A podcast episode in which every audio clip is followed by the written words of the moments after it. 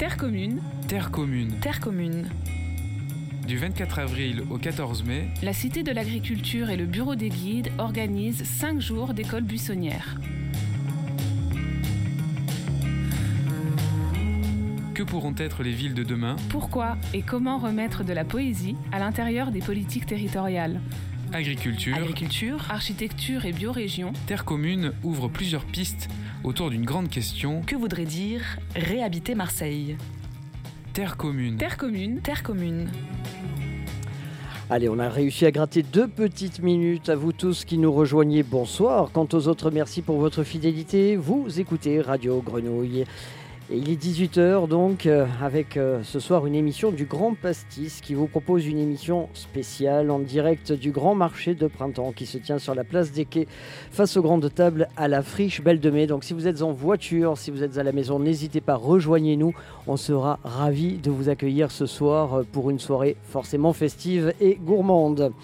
Ce soir donc une émission spéciale, je vous le disais, consacrée à une semaine toute dédiée à l'agriculture urbaine et à une, question cruciale que cet oxymore euh, soulève. Comment nourrir une ville Alors euh, n'hésitez pas cette semaine à venir encore à la friche pour parcourir l'exposition Taking the Countryside, une exposition que l'on doit à la Cité de l'Agriculture et au Bureau des Guides et qui questionne sur les rapports dans l'histoire entre l'agriculture et l'architecture. Ce soir, nous recevrons par ordre d'apparition à ce micro Sébastien Marot, auteur et commissaire de l'exposition Prendre la clé des champs à la française.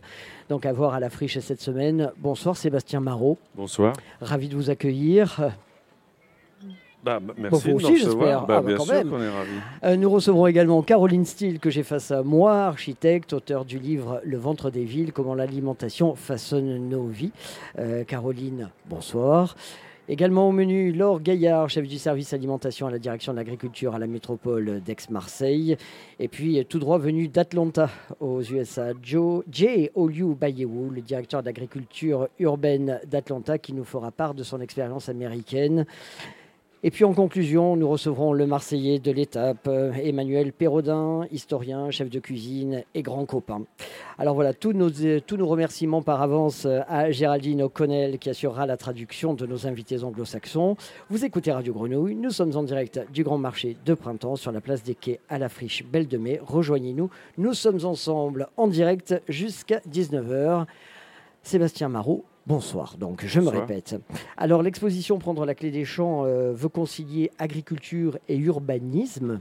Est-ce encore possible? Euh, à vrai dire, elle prend encore un peu plus de recul euh, sur cette question en posant en effet la question, à la fois dans l'histoire et dans l'actualité, des évolutions parallèles qu'ont connues ces deux grandes disciplines que sont l'agriculture et l'architecture, et à partir de l'entrée en scène des villes, un peu plus tard dans notre histoire, des rapports entre l'urbanisme, euh, l'urbain, les villes et les campagnes. Est-ce que. euh, alors, le cheminement hein, de cette exposition que j'ai eu la chance de faire avec vous ce matin s'organise en une multitude de, de panneaux euh, chronologiques. euh, et on y apprend que, que notre histoire est pleine de, de mouvements back to the lands, hein, de retour à la terre. Est-ce que cette fois-ci, c'est la bonne? Alors je ne sais pas si c'est la bonne, surtout si on se préoccupe avant tout de nourrir les villes. Parce que dans ce cas, ça voudrait dire que l'essentiel du monde reste dans les villes. Euh, c'est une question qu'on pose dans l'exposition. C'est-à-dire de savoir, alors oui, d'abord, en effet, il n'y a pas eu que des mouvements back to the land dans les années 70 aux États-Unis, avec les mouvements contre-culturels, de fuir la société de consommation, etc. Il y a eu de très vastes périodes dans notre histoire qui ont été euh, des périodes de déprise urbaine. On pourrait dire que ce qu'on appelle très largement le Moyen Âge consiste, pour au moins la première partie de ces 1000 ans, quoi, en euh, une dégradation des infrastructures urbaines et des villes et à une sorte de ruralisation. C'est la désagrégation dans l'Empire romain qui, qui, provoque un exode vers la campagne. C'est ça, c'est ça. On fuyait peut-être les, les- les attaques euh, barbares. On fuyait les attaques barbares, mais surtout euh, le système qui avait permis de concentration euh, économique de l'Empire ne tenait plus, qui avait permis la construction de ces énormes euh, villes, et le contrôle urbain des territoires n'était plus là. Du coup, un autre euh, système euh, a pris lait, euh, système ou des systèmes, qu'on appelle de loin le système féodal, etc., où la loi a été remplacée par la coutume, ou par des coutumes locales, etc., dans lesquelles, sur lesquelles les villes n'avaient pas la main. Donc on est passé de mode de vie pour partie urbain à euh, des modes de vie d'économie de, subsistance vernaculaire, ruraux, euh, et avec aussi des structures féodales par-dessus tout ça. Mais euh, l'histoire médiévale aujourd'hui, qui a longtemps été écrite par des gens qui considéraient que le Moyen Âge était une sorte de repoussoir pour faire valoir des renaissances, etc., notamment urbaines. Les années noires, oui. Voilà, que cette période du Moyen Âge, il y avait beaucoup plus de leçons à aller y chercher que simplement euh, voyez, des raisons de se réjouir de l'avoir quitté.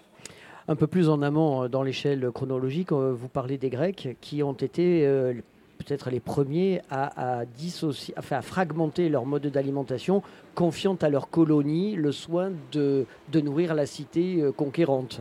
C'est ça, c'est ça. Les villes, par définition, ne sont pas autosuffisantes.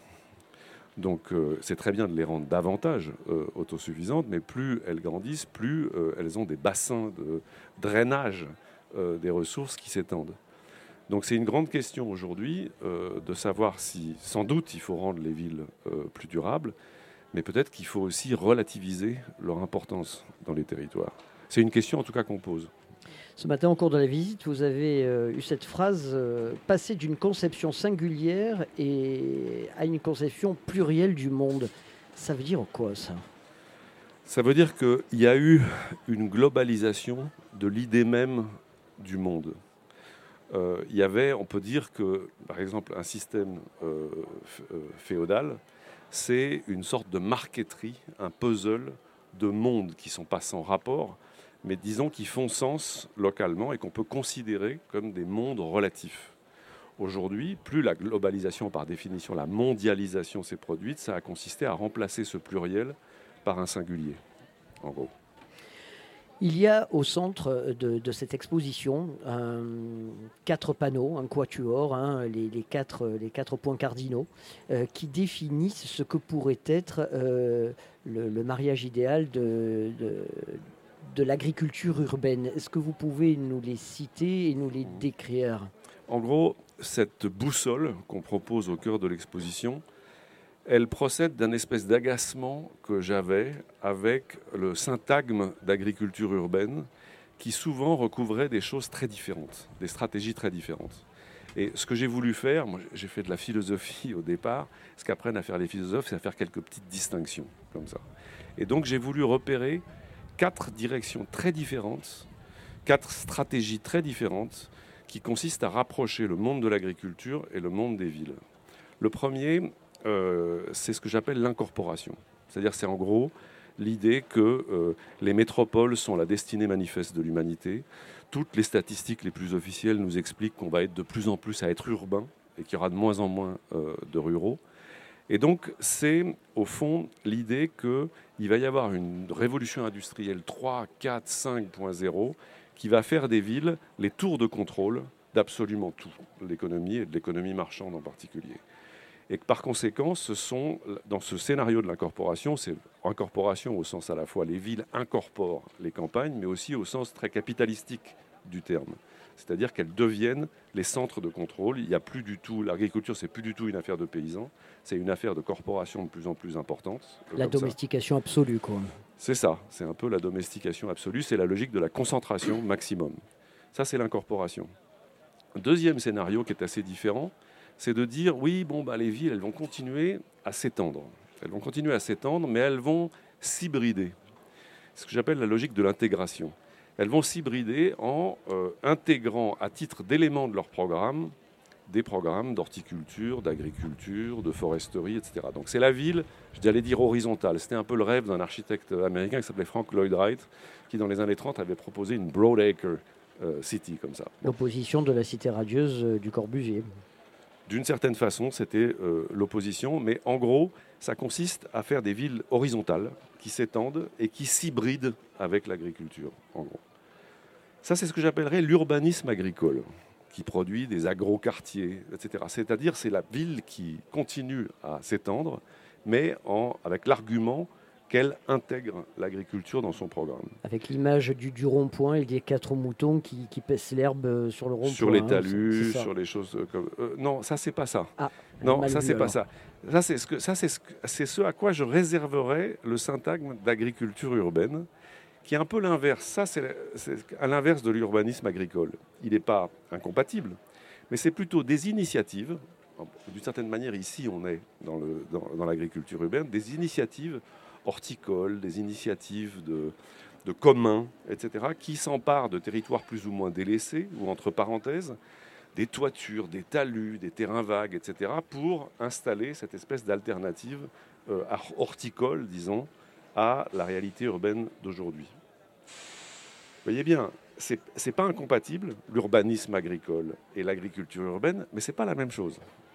Et puis enfin, il y a une dernière euh, euh, pôle à cette boussole que je tenais à faire exister. Une même. quatrième Une imagination. quatrième imagination qui est tout à fait l'opposé de la première, qui réunit toutes les initiatives qui, même si elles sont, disons, situées dans l'orbite euh, de l'urbanisme ou des métropoles, se disent que l'important, c'est de devenir de plus en plus autonome de ces grandes infrastructures euh, qui des villes et des métropoles. Euh, ça rassemble plein de gens, soit des mouvements politiques très très affirmés, soit des gens qui recherchent l'autonomie et l'autosuffisance relative, en tout cas plus importante qu'aujourd'hui, pour constituer euh, des communs, des hors la ville. En fait, c'est une perspective dans laquelle des notions comme l'agroécologie ou l'urbanisme remplaceraient, supplanteraient l'urbanisme comme des modes de gestion de lieux résilients et relativement indépendants les uns des autres.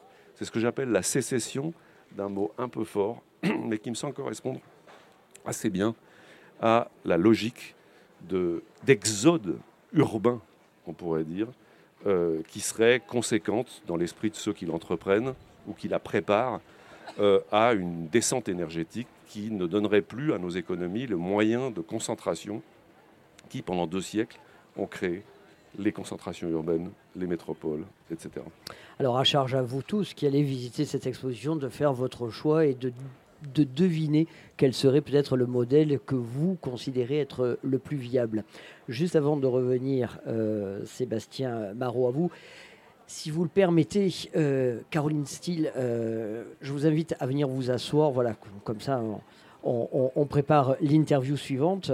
Euh, Sébastien Marot, dernière question. Il y a une région dans le monde qui semble aller vers quelque chose euh, d'autonome, de respectueux. euh, ce sont les, les apatistes hein, au, Chiapas. Bon, alors il y a plein de régions dans le monde qui ont des ambitions ou qui ont des initiatives intéressantes de ce point de vue. Ce qui est clair, c'est qu'on a fait figurer, oui, en effet, la sécession euh, zapatiste comme un exemple, au fond, d'une population sur un territoire assez vaste quand même, qui fait à peu près la taille de la Belgique ou de la Bretagne, pour vous donner une idée, qui, depuis 25 ans, s'est donné les moyens de coexister avec les structures d'État du Mexique sans les remettre en question absolument, mais qui entend faire respecter son autonomie sur cette vaste échelle. Et c'est, à mes yeux, un grand signe d'espoir pour euh, tous ceux qui pensent qu'en effet, la recherche d'autonomie aujourd'hui, à une échelle plus ou moins locale, est salement nécessaire. Terre commune, the take, take the countryside, pardon pour l'accent. Une proposition donc de la Cité de l'Agriculture et du Bureau des guides. C'est à voir jusqu'au 30 avril à la friche Belle de Mai. Pour tout savoir sur le programme, je vous invite à vous rendre sur le site lafriche.org et à noter également les samedis 29 et dimanche 30 avril, les 48 heures de l'agriculture urbaine. Monsieur Marot, je vous remercie mille fois pour votre venue. Merci beaucoup à vous. Et je rappelle que vous êtes tous les matins à 10h pour les visites commentées de cette exposition. C'est bien ça? C'est ça. Ah, j'ai- j'ai- pour, Et donc- pour une fois, je ne me suis pas mélangé Et pinceaux. donc, bienvenue à tous ceux qui feront le déplacement. Allez, à dès demain, 10h. Je vous invite, si vous le souhaitez, comme vous voulez, prenez vos aises euh, pour vous asseoir. Alors, Caroline Steele, euh, nous allons vous présenter euh, à notre public, à la fois présent ici sur, les, sur la terrasse des quais face aux grandes tables à la friche Be- Belle de Mai. et, aux auditeurs de Grenouille qui nous écoutent peut-être dans leur voiture en ce moment ou à la maison. Vous êtes architecte, écrivain, enseignante. Vous avez suivi les cours de l'université de Cambridge. Depuis 2010, vous donnez des conférences sur le thème de la- de l'alimentation et de la ville. Et vous êtes également rédactrice en chef du magazine, Building Design. Vous avez écrit le livre Le ventre des villes, comment l'alimentation façonne nos vies. Alors Caroline Steele, d'ici 2050, les deux tiers de l'humanité vivra dans des villes. Est-ce que ce modèle est supportable et acceptable Avec une traduction de Géraldine O'Connell. Um, thank you very much for inviting me and It's for this pleasure. interesting question. Um, I think it's very interesting that we assume that in 2050, 75% of the population is going to be living in cities. To begin with, 75% euh, euh, de, de la population vont vivre dans des villes. Euh, déjà, de- de- c'est c'est très intéressant pour moi. because the idea of progress, of human progress, for let's say 2,000 years, has been that we move from being hunter gatherers to farmers and then from farmers to being city dwellers.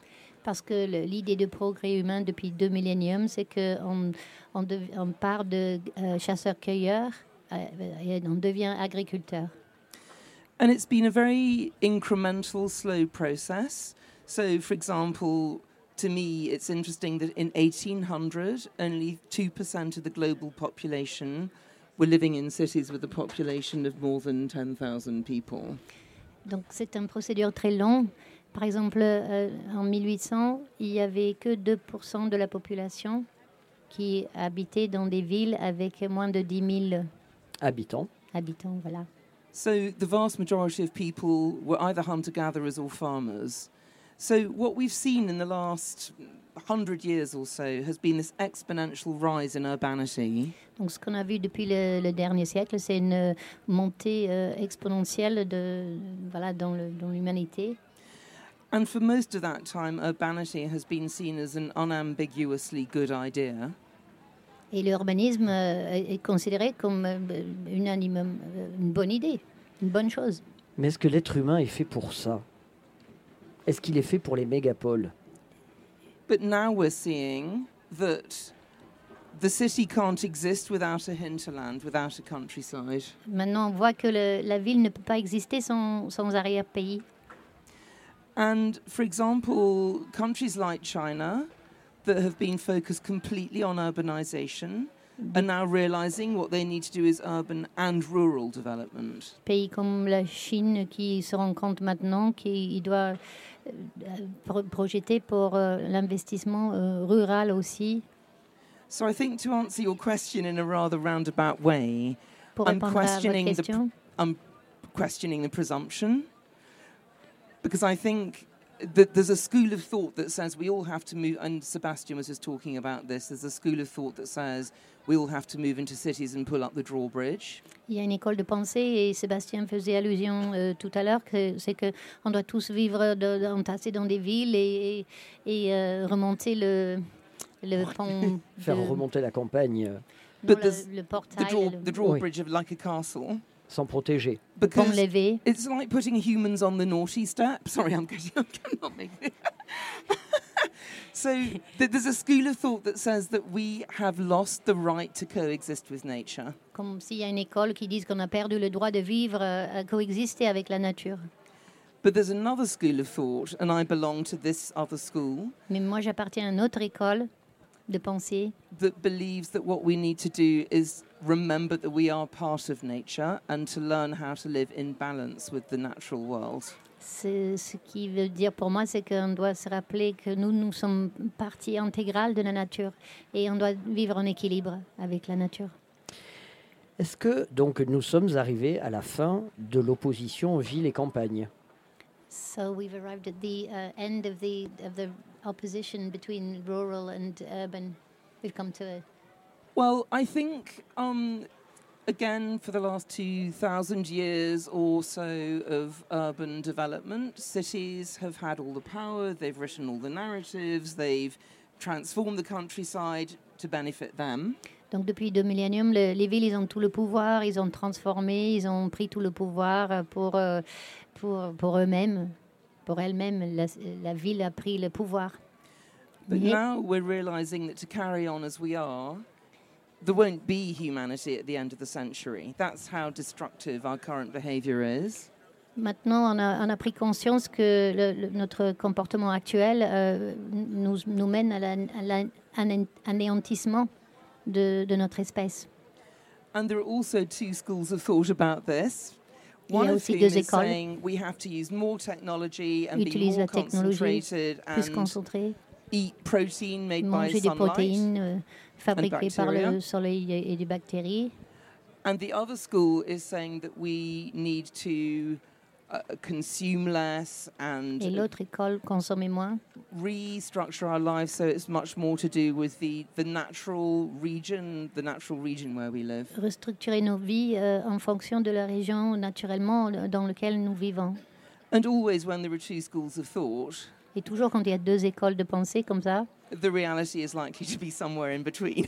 la réalité réside entre, Entre les quelque, en- quelque part entre les deux. Est-ce que vous pensez que les populations sont prêtes à ne manger que du local?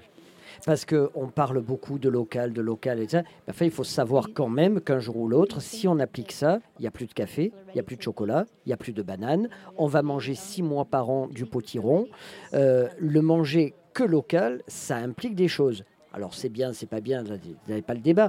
La question est de savoir si la population est prête à ça.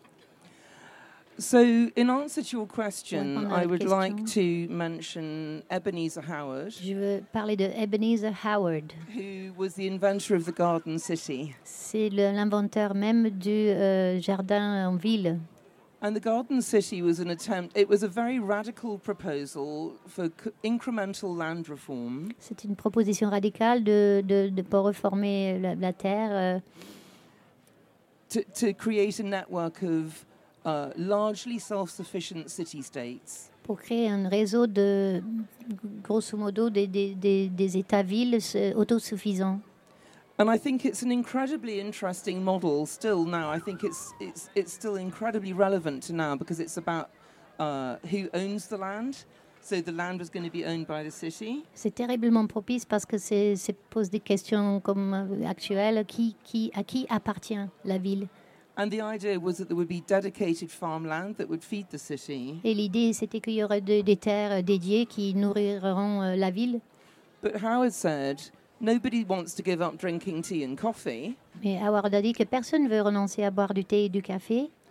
So even a utopian 100 years ago recognized that, of course, there's always going to be some form of global trade. Donc même un utopiste de- d'un siècle euh, s'est rendu compte qu'il y aura toujours, euh, il va y a toujours avoir une forme de, de commerce global. So, in answer to your question, I think people are absolutely ready to eat more locally, more seasonally, more regionally. Donc euh, pour répondre à votre question, je pense que les gens sont absolument prêts de, de manger plus local, euh, plus saisonnier et, et plus euh, de leur région.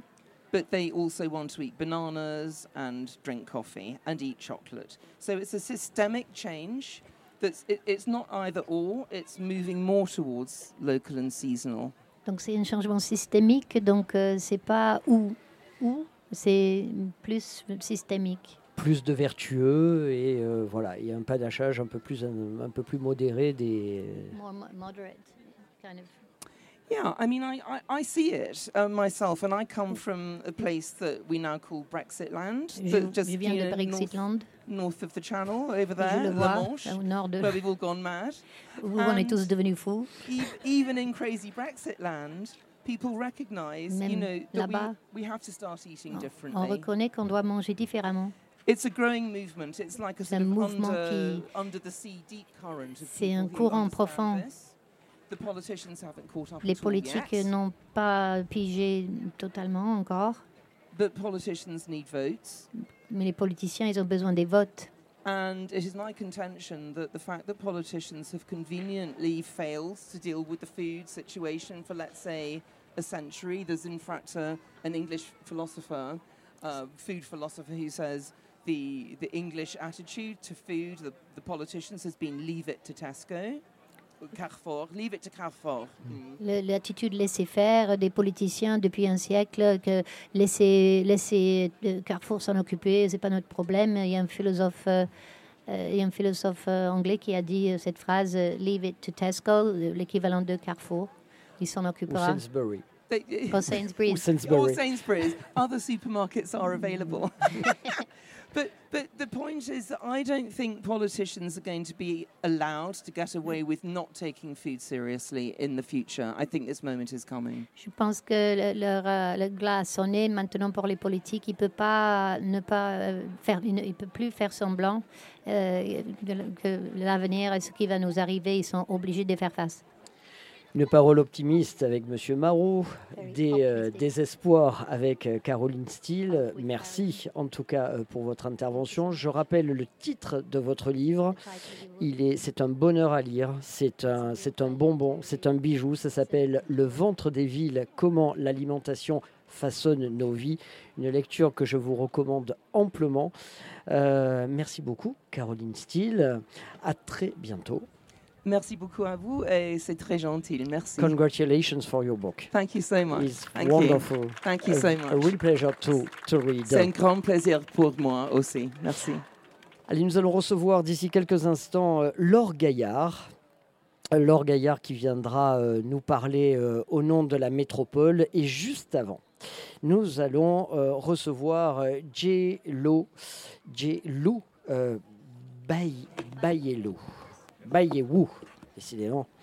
J'ai tous les Oui. problèmes, j'ai tous les problèmes de prononciation ce soir. Alors, J. J. Oliu, vous êtes euh, le directeur des programmes d'agriculture urbaine de la ville d'Atlanta. Vous êtes euh, un fervent promoteur euh, de l'agriculture urbaine. Et à Atlanta, il y a des fermes urbaines, des jardins et des forêts alimentaires. Alors, euh, Jay, selon vous, le monde a-t-il pris conscience des urgences? Ou y a-t-il des, continents qui sont un peu, euh, qui sont un peu en retard et euh, sont aveugles face à l'urgence? Uh, yes, greetings everyone. Um, Bonjour tout le monde. before I get started, Avant que je um, commence, one thing that's important in urban agriculture Quelque chose qui est important, is as we speak of healing the land, on parle de guérir also la healing terre, the people. mais aussi les So, peuples. In the United States of America, Aux États-Unis, agriculture's history is, l'histoire is de l'agriculture, est- You know, we have the displacements and the, the murder of c'est terrible. Les indigenous Native déplacements, American le, le- massacre des, des- des- des Um, peuples autochtones, the euh, des indigènes, of um, le African vol bodies from Africa des- des to come to the country êtres humains de l'Afrique pour euh, labourer le- la terre. And then even to this day, largely when we Et think of même the food nos jours, system, quand on pense au uh, système it is populated by nourricier, Spanish speaking people of Spanish speaking descent, c'est um, whether it's the peuplé par des, des- or the des gens de- de- d'origine wanna espagnole. honor and acknowledge that. Je voudrais honorer et, et- et parler de ça. And then lastly, uh, definitely want to dernièrement, give honor, gratitude, and je respect veux montrer to mon respect everyone, uh, à all tout of le our monde, relations who toutes nos honor and relations respect the earth. qui honorent et respectent la terre et, la- et qui prend soin de la terre en avançant ensemble. And then to answer your question, Pour répondre à um, votre the question, world is definitely noticing, and Atlanta is definitely le noticing. monde, I think à Atlanta during cas, COVID, on we went to the grocery store, pendant and Covid, at least one time there was no food à inside the l'épicerie, grocery store. au moins une fois, il n'y avait pas de nourriture. It à didn't matter l'épicerie. if you lived in a Peu affluent importe community si vous étiez des quartiers euh, low-income community. riches euh, et où, euh, un- euh, So, so that made pas it de very salaire, clear that the food system is peu de broken. salaire. And part of how we can address that is by local systems, hyper-local systems, Donc, local systems, and regional systems. And urban agriculture is a key piece of that. donc l'agriculture urbaine nous donne des systèmes pour euh, réparer cela euh, à, à l'échelle locale et régionale. Combien y a-t-il d'habitants à Atlanta et euh, combien se nourrissent How many? d'ultra local How many inhabitants are there in Atlanta, and how many of those inhabitants, in your opinion, uh, you know, eat locally, buy locally? Um, the city proper is La about ville même. 500,000. 500 000, The Atlanta metro area is about 6 l'agglomération, million. euh, 6 millions. Um, very many jurisdictions and municipalities. Il y a um, énormément de, de, de quartiers, de municipalités. I think that as far as who is aware of urban agriculture, Qui est au courant maybe we're about 50%. 50% Um, qui est au courant. uh, En participation, Because some people Ça are doing the varie. production, Il y en a qui font some la production, d'autres des, produits de valeur ajoutée. like, like at the market with the honey Comme le marché, le miel, etc. Uh, some are aggregators and distributors. Il y en a qui Um, distribuent. and then we can't forget about those who are Et n'oublions composting pas and doing the organics ceux qui font recycling, le recyclage, le compost, qui, euh, la Um, pollinisation et les, ceux qui nourrissent la terre. So it's hard to say the percentage. It's probably Dur à less dire than le- 50%, m- um, moins de but growing 50%, definitely. mais euh, grandissant, c'est sûr. Est-ce qu'Atlanta est une ville pionnière ou est-ce qu'il y a plein d'autres villes aux États-Unis qui, euh, qui ont une, une organisation euh, comme la vôtre? Would you say that Atlanta is a pioneering town or are there other cities, you know? Yeah, it's it's a both and for sure. Um. Atlanta was the first city to have an urban agriculture director. in the C'était la première ville d'avoir un directeur euh, d'agriculture urbaine That de- was- aux États-Unis. That was 2015. En Um, 2015. I'm the second. I started in November of 2020. J'ai commencé en novembre 2020, donc je suis la deuxième personne à tenir euh, ce poste. So pioneering in the recognition that this position needs to be in the government space with some level of authority and negotiation and decision making. Donc, dans la mesure où euh, la reconnaissance du fait que, de- que ce poste doit être dans, dans la sphère politique et, et dans- avec euh, l'axe gouvern- euh, de gouvernance. But definitely would acknowledge that in the United States, uh, when it came to the organics movements, uh, two streams. One was from the West. Coast, like California, uh, Washington State, Oregon Californie, State. Washington, Oregon. And then, just quite frankly, it's just puis, it's uh, indigenous original practice, right? c'est Native des practice euh, that has existed from the beginning, but dès- didn't have the language of le début, organic or things of mais that nature. ne pas la nomenclature de organique ou bio. Et alors, euh, en quoi, en quoi l'agriculture, l'agriculture urbaine va-t-elle euh, réduire les, inégalités alimentaires? Est-ce que par exemple la, la- culture sur place limite les frais, les, frais de, de transport, donc permet euh, des tarifs plus, plus moins onéreux?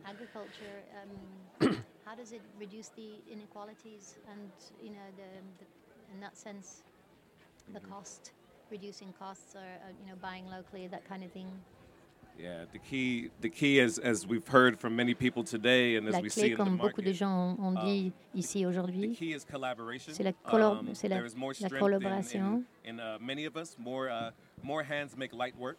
Um, Beaucoup de mains font le, de- de- le, le- le- le- le travail. travail euh, léger. Many Mhm. hands make light work. C'est le, ça, ça divise, en divisant le, le travail, ça, ça rend le, le travail léger. Also addressing that historical context. So speaking about the repair of the land and also the repair of the culture. So en, en réparant la, la- la terre et la culture. euh, So at the city, we have uh, vacant property, underutilized property. À la, à la ville, on a beaucoup de, community on a beaucoup, start their own farm or garden, things of that nature, similar to sounds like Marseille and other places. il y a Um, beaucoup de- de- d'endroits qui sont vacants. Et euh, ces, ces bâtiments, ces endroits, euh, la ville offre ces bâtiments et ces espaces euh, à, à- ces personnes porteurs de projets.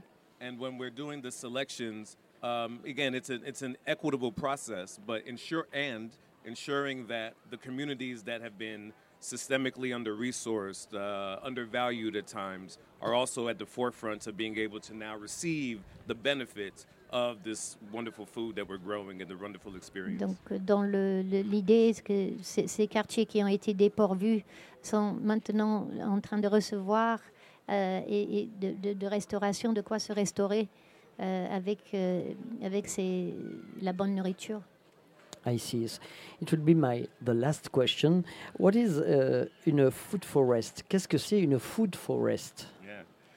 Yeah. So uh, City of Atlanta has La ville the d'Atlanta urban food forest at Browns Mill.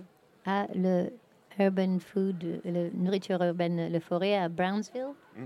Uh, 7.1 acres, largest uh, public food forest in the United States. C'est la, la, la forêt de, de nourriture le plus grande des, des États-Unis. Ça fait euh, 7,1 acres. Je ne sais pas dans, en, en- en hectares ce que ça fait un acre? euh, des, des acres, oui, euh, des acres. 7,1. 4, 4, 4 hectares, c'est 10. Il faut m'aider. 9. So, 9 hectares, 9 hectares. oh, okay. So, Sans Wikipédia, on est largué. hein. so in this space, Et dans cet espace, so so in this space, uh, it's already forested. So there's some déjà food that is growing there, une different types forêt, of donc il y a berries, des baies, nuts, des noix, uh, mushrooms, des Mushrooms. and champignons, then also um, injecting into it more aussi raised beds, des, pollinator beds, uh, green infrastructure, de- pour um, polliner, de and la stewarding it by the infrastructure community de verdure. Organizations. So the city owns the property, La uh, ville, but it is in ça collaboration appartient à la with the ville, community mais c'est en directe collaboration avec les communautés qui font also toute the la plantation et la programming. distribution et de programmation. C'est le retour du glanage, donc. C'est le retour de Du glanage, quand on ramasse euh, des, des baies, des herbes, des champignons, des noisettes. euh, yeah, it's like it's the return of like when you know local harvesting when you go to. Yeah, absolutely. It's, it's, it's definitely about returning to the land. C'est le It's also retour euh, about à la terre, education and l'éducation. awareness. Earlier today, someone mentioned that Tout um, à l'heure, aujourd'hui, quelqu'un we a need to dit be que visible on in doit urban être agriculture. We need to visible be dans l'agriculture urbaine. see it, they La transparence, on doit le voir, Um, toucher, so the sentir. urban food forest gives people La that forêt opportunity de to nourriture return to urbaine nature dans les- and also nous participate. donne l'occasion de, de retourner à la nature et de participer. On parlait des jardins, mais là, au moins, on aura abordé euh, la question de la forêt. Thank you very much, Jay Oliu. It was a pleasure to, to welcome you. Yes. Merci beaucoup. Have a good evening. Thank you. Euh, merci beaucoup. Donc, euh, en direct, en venue directe d'Atlanta, donc Jay Oliu Bay, Bayou. Voilà, je vais y arriver. Allez, je vais euh, recevoir d'ici quelques instants euh, Anne-Laure Gaillard. Laure Gaillard, voilà, qui euh, travaille au service euh, alimentation à la direction de l'agriculture à la métropole d'Aix-Marseille-Provence. Et puis ensuite, Emmanuel Perrodin, si vous voulez euh, nous rejoindre également euh, pour clore, euh, pour clore cette, euh, cette conversation. Anne-Laure, je, vous laisse, je vous laisse mettre le casque, choisir votre micro. Et donc, je parlais donc de, de votre, de votre qualité donc de chef de, service alimentation à la direction de l'agriculture au sein de la métropole. Alors, dans un, dans un récent rapport en 2022, euh, il apparaissait que l'agriculture est un enjeu majeur de souveraineté alimentaire euh, pour la métropole. Et euh, l'institution avait fait trois propositions, entre autres saillantes, qui ressortent de ce rapport, avec la première qui consiste à sanctuariser et mieux exploiter les terres agricoles de la métropole. Ce sont des choses qui sont, qui sont enclenchées, qui sont mises en marche. Comment, comment ça se passe? Oui, alors euh, moi je, je rêve d'aller voir la forêt d'Atlanta déjà. Ah, ça fait envie. hein. Ouais, franchement, euh, on est très très honoré de passer après Atlanta. Euh, effectivement, sur le territoire de la métropole et du département plus largement, parce qu'en fait, on a on a pris en charge la question alimentaire depuis 2018 dans le cadre d'un projet alimentaire territorial. Et comme on l'a décrit ce- cet après-midi, on est donc un bassin de consommation. Nous, on a 2 millions de, de personnes à nourrir sur le territoire. Euh, et le bassin de production, comme vous pouvez le constater, n'est pas ici en ville, il est euh, sur la Camargue, sur euh, le pays d'Arles. Donc en fait, on a fait un petit peu éclater les, barrières administratives et on s'est rallié avec les gens du pays d'Arles, ce qui était tout à fait logique pour créer, en tous les cas, une dynamique, une coopération avec le bassin de production. Euh, pour les gens qui viennent de Géorgie, c'est vrai que Marseille est très urbain minéral, mais euh, tout autour de Marseille, on a euh, ce qu'on appelle le périurbain. Et il y a beaucoup de, petits villages, beaucoup de, plaines agricoles. Donc on est sur un territoire quand même très particulier et qui est, nous, spécialisé sur le maraîchage et la grande culture, avec un petit peu d'élevage sur, sur la Camargue, avec évidemment le, riz et les taureaux de Camargue. Donc en fait, depuis 2018, on s'est, penché là-dessus. Le rapport dont vous faites état, c'est la souveraineté alimentaire qui est arrivé en 2022, effectivement, suite euh, après Covid, euh, guerre en Ukraine, euh, voilà, toutes les problématiques internationales qui, sont arrivées chez nous. Nous, pendant le confinement, ben, c'est un petit peu comme, le décrivait mon collègue d'Atlanta. On n'a pas eu de rupture de stock, mais par contre, on a eu beaucoup de, problématiques euh, d'approvisionnement. On avait euh, des agriculteurs qui n'avaient plus les moyens de, produire parce que euh, la main-d'œuvre n'était pas là. Ça, on n'en a pas du tout parlé dans la journée. Mais être agriculteur, c'est un métier qui est dur. c'est un métier qui est exigeant. Et, et on n'avait plus de bras. Et par contre, on avait euh, des marchés qui se fermaient et on avait euh, une crise Covid euh, très problématique. Donc, on, a beaucoup travaillé avec le secteur agricole à ce moment-là et on a commencé à tisser aussi des liens nouveaux pour aller aider les agriculteurs à acheminer tous ces produits frais et locaux. et on a fait 30 000 paniers solidaires pendant le confinement. donc là, on a reconnecté euh, la campagne euh, et la ville et surtout les quartiers, euh, les QPV comme on les appelle, les quartiers politiques de la ville. Et on a acheminé une 30 000 paniers. On a été la collectivité en France qui a acheminé le plus de paniers. Et c'était pas avec des boîtes de conserve, avec des produits transformés, c'était avec des fruits et légumes frais issus du territoire.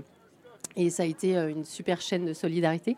Et si je donne cet exemple, c'est parce que c'est un petit peu aussi ce qui représente Marseille et notre projet alimentaire territorial. C'est à la fois c'est des questions euh, d'agriculture, euh, d'emploi, de sanctuarisation des terres agricoles. Oui, il faut protéger, animer ce foncier agricole, sinon il se fait grignoter par l'urbain.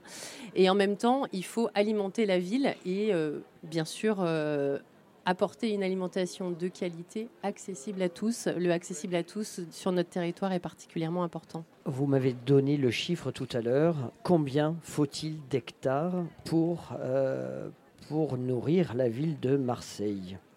Oui, alors je ne voulais pas euh, plomber l'ambiance. Non, mais il y a des chiffres à connaître. voilà.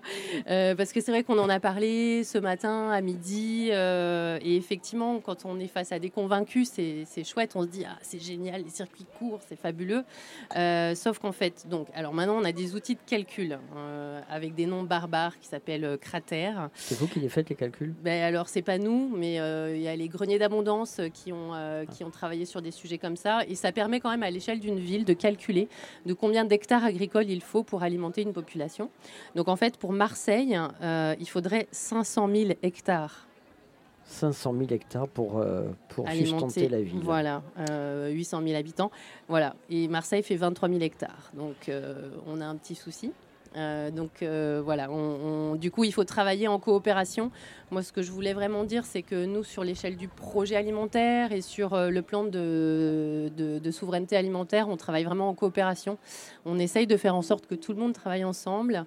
on essaye de responsabiliser les maires en premier chef, puisque nous, on est une métropole et donc on, on accompagne les communes. Et en fait, c'est un petit peu tout ce qu'on a dit toute la journée, c'est que chacun doit, prendre sa part à son échelle, à son endroit.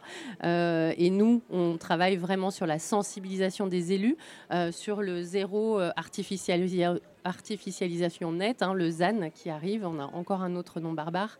Euh, mais voilà, l'idée c'est ça, c'est vraiment de protéger les terres agricoles qui ont été grignotées, mais en même temps c'est aussi la, logique d'une métropole et, euh, et, euh, d'une institution comme ça, c'est qu'il faut créer des logements, il faut créer des nouveaux projets, il faut améliorer le système routier.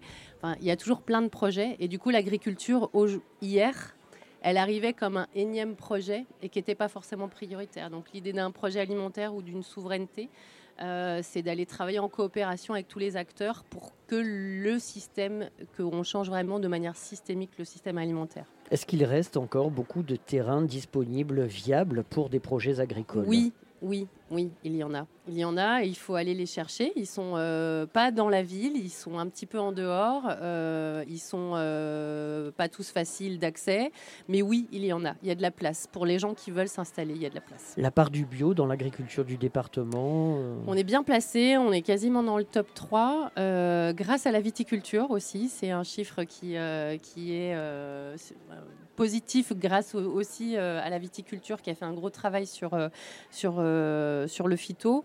Euh, on accompagne aussi avec les, les CETA, les conseils, euh, les, les, centres d'études techniques. On accompagne les agriculteurs, on en parlait tout à l'heure. c'est vrai que c'est facile de donner des injonctions et de dire il faut que tout le monde passe au bio. Euh, c'est pas toujours facile, c'est pas toujours simple. Il faut accompagner les agriculteurs parce qu'ils ont déjà une charge d'exploitation agricole et euh, c'est lourd une exploitation agricole, c'est exigeant. Euh, juste à côté, euh, il y a des agriculteurs qu'on a installés dans Marseille euh, qui sont jeunes, qui ont la pêche, qui arrivent vachement bien. Mais euh, bah ouais, c'est un, un- un boulot qui est dur et voilà, il faut, euh, il faut, euh, c'est très exigeant. Mais enfin, on a quand même fait de magnifiques progrès. Et on va continuer. Mais bien sûr, on valorise les circuits courts à fond. Merci Laure Gaillard, donc chef du service alimentation à la direction de l'agriculture à la métropole ex-Marseille-Provence. V- votre vie est faite d'acronymes. hein. Les PET, les ânes, les AC, les machins, c'est Ouais, c'est pas le plus rigolo. C'est pas- Non, c'est pas le plus rigolo. Bon, en tout cas, merci beaucoup. Merci. Euh, bon, vous me payerez un verre hein, pour l'apéro tout à l'heure. Avec plaisir. Emmanuel Perraudin, le Marseillais, euh, le chef cuisinier marseillais de l'étape. Bonsoir. Bonsoir, mon cher Pierre. On dit de vous que vous êtes un nomade, un Oui. itinérant. Vous parcourez les sentiers du département et bien au-delà. Oui, c'est ça. Et vous cuisinez un peu partout, portant la bonne parole. Ça m'arrive aussi. Euh, comment sont les chefs marseillais leur- Comment réagissent-ils, euh, vos confrères marseillais, lorsqu'on parle de produits locaux, de, de production, euh, de production urbaine Est-ce Eh ben- que- est-ce qu'ils ont les moyens d'y accéder? Est-ce que c'est cher, pas cher? Écoutez, je peux vous donner. euh, Moi, j'ai- commencé la cuisine euh, il y a 20 ans dans cette ville. Euh, donc j'ai à peu près un bon état de, de- de l'évolution, en tout cas des rapports avec les producteurs locaux. Euh, j'ai commencé au restaurant Perron. Et euh, je peux vous assurer qu'il n'y avait pas un producteur local qui franchissait les portes de cet établissement à, à l'époque, en 2003. Ça a beaucoup changé. hein. Ça a beaucoup changé évidemment, et on voit bien, euh, on voit bien que depuis, euh, on va dire une dizaine d'années, il y a, il y a quelques, quelques restaurateurs qui avaient lancé des mouvements importants. Je pense notamment à- au Café des Épices, Arnaud Carton de Gramont avait été très moteur, ou puis le Grain de Sel aussi avait fait des choses qui étaient remarquables. Là, c'est beaucoup plus systématique avec toute cette nouvelle génération qui arrive euh, aujourd'hui, qui ne se pose pas la question de savoir s'ils doivent aller se fournir ou non chez des producteurs locaux, quel que soit le prix. Ils le font. Euh, C'est-à-dire que les discours, hein, justement, sur euh, le local, là, deviennent vraiment réalité. Et pour une fois qu'un discours, justement, est vertueux dans, ce sens-là, c'est-à-dire qu'il crée vraiment aussi, euh, il crée cette évidence, en tout cas, dans cette jeune génération, ça a, aussi un impact sur ceux qui ne sont pas, dont les pratiques ne sont pas nées et n'ont pas évolué avec ça. Et donc, on peut vraiment dire que là, vraiment, le, cuisinier, les cuisiniers aujourd'hui, en tout cas pour un certain type de restauration, parce qu'il faudrait s'entendre aussi de, de quel cuisinier, de quel restaurant parle-t-on, de quel cuisinier parle-t-on. Euh, je ne suis pas en train de faire de distinction du tout, hein, évidemment, mais tout le monde n'a pas les moyens financiers dans, son rapport avec sa clientèle de, systématiquement forcément faire le- l'effort de travailler avec un producteur local. Il y a aussi cette question de la distribution qui n'est pas si simple que ça. Euh, et donc, il y a pour- en tout cas la jeune cuisine qui est là et qui porte un tout petit peu le, le- le Marseille culinaire d'aujourd'hui. C'est une évidence pour elle. Vous sillonnez la France, vous êtes même souvent à l'étranger. Euh, comment, quel- comment se positionne Marseille dans le, dans le paysage euh, au Bah, moins européen? Alors Marseille est très moteur aujourd'hui, ça c'est une évidence. Euh, le, le travail qu'elle mène sur, euh, sur justement son, son travail avec sa ceinture justement est vraiment, est vraiment moteur. Elle- les questions qu'elle a pu se poser justement aussi dans son rapport à l'alimentation, dans ses définitions, ont aussi joué aussi des rôles. euh, Enfin moi je, bosse pas mal au Mans ou dans l'ouest de la France quand on voit ce que fait aujourd'hui Rennes notamment dans sa, la définition de ce qu'elle est, euh, dans son rapport justement à la production locale, le marché des Lys qui est un des plus beaux marchés de, un des plus beaux marchés de, France ou même que je connaisse. Euh, et ces, ces éléments qui sont liés à l'alimentation jouent vraiment aussi un rôle important dans la définition même de l'identité des villes, aujourd'hui en tout cas. Et les citoyens, j'ai l'impression en tout cas pour ceux que je croise, ont envie de ça en tout cas, d'inscrire aussi les éléments de leur définition, de leur appartenance à un territoire, aussi par le biais de l'alimentation.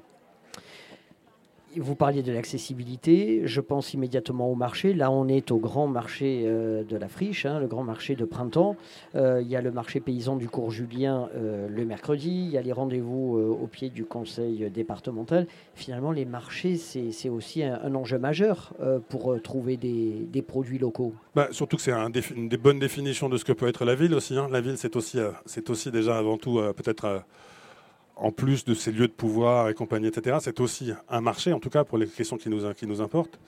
euh, c'est le réceptacle en fait des territoires qui sont alentours, alors qu'ils sont plus ou moins loin.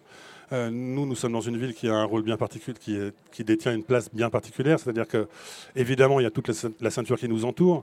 Mais quand j'entendais des chefs qui veulent, affirmait il y a encore une dizaine d'années, ou même quand on affirme qu'on veut être systématiquement 100% local à Marseille, ça me paraît toujours être un peu une aberration dans la définition même de ce qu'est la ville, puisque la ville se pense de toute façon dans son rapport avec l'extérieur.